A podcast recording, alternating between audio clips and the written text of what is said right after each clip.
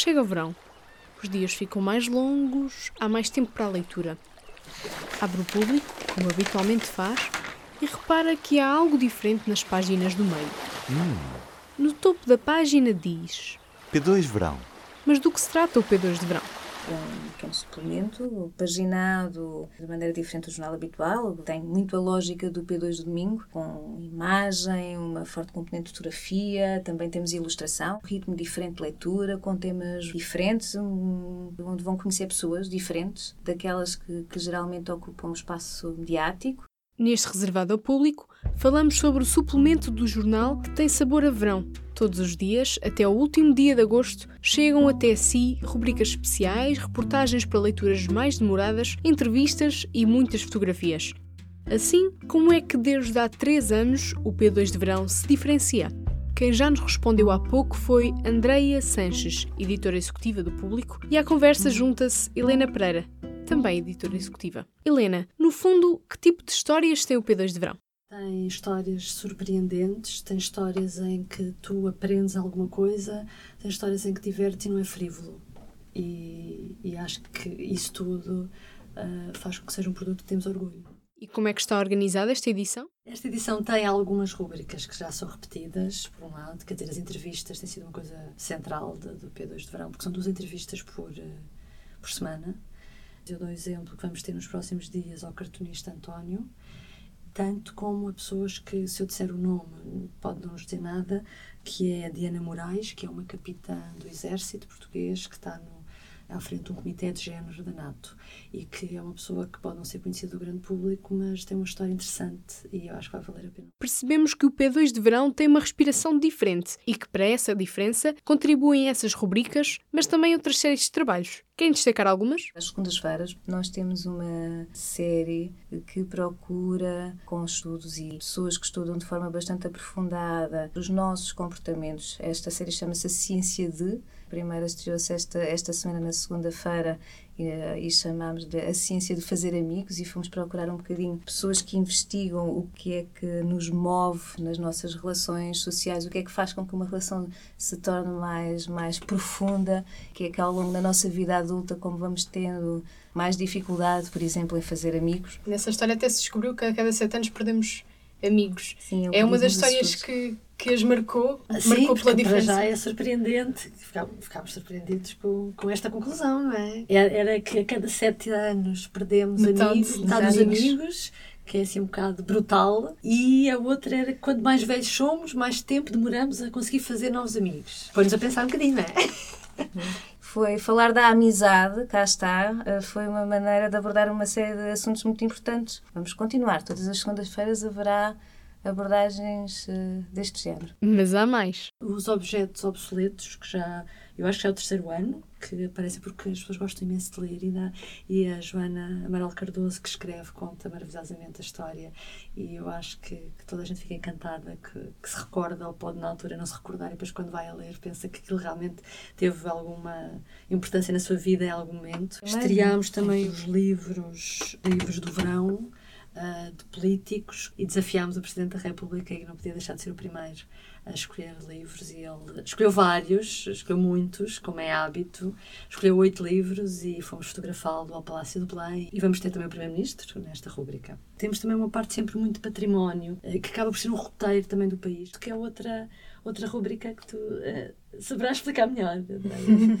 Fizemos uma viagem pelo país Uh, e vamos contar histórias de artesãos que fazem coisas especiais. Uh, vamos começar uh, pela Marinha Grande e vamos pelo país fora até ao Algarve, passando pelas mantas alentejanas. Vai ser, vai ser interessante e vai ser uma maneira de, de mostrar o trabalho que os nossos artesãos estão a fazer. Queria também falar de uma outra série que não vai ser semanal, vai ser quinzenal, que são as Causas do Futuro, um projeto da nossa equipa do P3, que fez uma coisa muito, muito interessante, que foi uh, juntar um grupo de, de jovens na redação do Porto, anunciou no, no site do público que, qual era o projeto, pretendia jovens que, que discutissem e debatessem aquilo que serão as grandes causas mobilizadoras dos próximos anos, aquilo que, que realmente nos deve preocupar e que vão ser as causas que vão marcar os próximos anos. Uh, esse grupo de jovens elegeram quatro grandes causas que, na opinião destes, destas pessoas,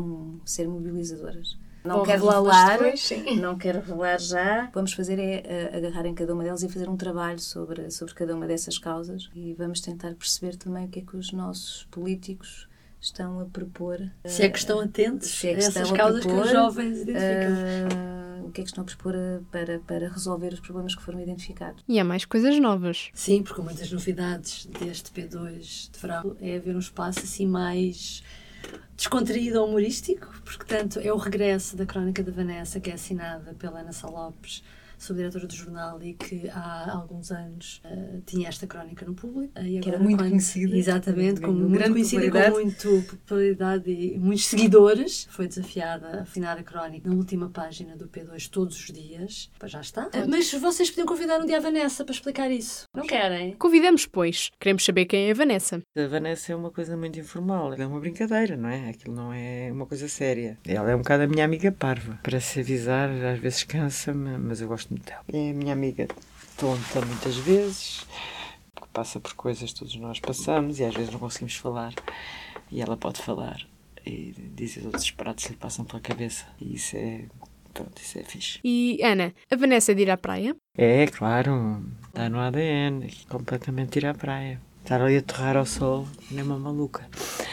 Por acaso fiquei contente, foi a Isabel Salema que um dia foi ali ter comigo ao meu canto a falar da Vanessa eh, e de voltar a fazer escrever a Vanessa. Que eu não estava sinceramente a pensar nisso, porque tinha a convicção que o boneco estava um bocado escutado. Vamos ver se as pessoas gostam. Também esta história de escrever todos os dias também é uma grande maluqueira, mas pronto. E a Vanessa, que vai estar connosco do verão, é faladora? Ela fala muito, gosta de política, gosta de, gosta de falar dos namorados, gosta de falar das amigas. Não, é um bocado, um bocado pelos cotovelos, na realidade. Ela com toda a gente lhe aparece à frente, portanto. Não sei, a mim diverte-me, a mim diverte-me fazer aquilo. Exatamente porque pode pegar nesse lado, o humor. Mesmo sendo pensado com tempo, o P2 de Verão é montado diariamente para ser transposto para o papel. Assim, quem é que está envolvido neste suplemento dia após dia? Isto é, sobretudo, o resultado de um trabalho que começou com esta ideia da relação é que propõe temas e depois o que nós tentamos é estruturá-los de maneira a que haja um ritmo ao longo da semana, uma variedade, mas, mas séries. Esta ideia de que às segundas temos a série A e B, às terças a C e por aí fora. Se é verão, há praia neste P2 de verão? Pois, quer dizer, eh, seria seria imperdoável se não houvesse quase.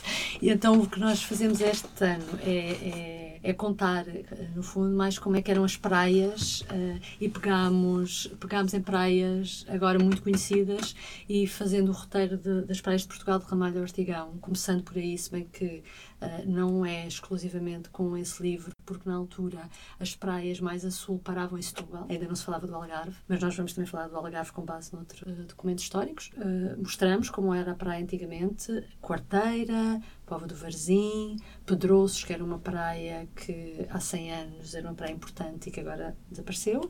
A história é muito engraçada. O que é que temos mais? Vamos ter Praia de Rocha, Portimão. E é engraçado para as pessoas que estão nessas praias depois lerem, quem que é se levarem o jornal, lerem Sim, a história é. da praia onde estão. Lerem e verem, e verem, porque haverá sempre uma imagem antiga de, de uma destas praias. Por falar em histórias de verão, há também uma série que nós vamos ter semanalmente, que chamamos Outros Verões. Cabe uma série de personagens por exemplo, esta semana vamos contar a história de alguém que nunca teve férias. Haverá, muito provavelmente, muitos portugueses que, que nunca tiveram férias, mas muita, a maioria das pessoas que nós conhecemos à nossa volta nesta altura está de férias. Vamos contar a história de uma pessoa que, que nunca teve férias. Vamos aproveitar aqui para, para recordar também personagens que, por alguma razão, e sobre isto eu não queria mesmo revelar muito, mas por alguma razão ficaram associadas a histórias de verão que foram notícia uh, histórias mais uh, mirabolantes. Vamos ter pessoas que fazem coisas diferentes no verão. E para levantar o véu é comprar o público. O Reservado ao Público é o podcast sobre histórias dos bastidores do jornal. Esteja atento e subscreva o podcast na sua aplicação favorita: Spotify, Apple Podcasts, SoundCloud ou até mesmo a aplicação do público. O público fica no ouvido.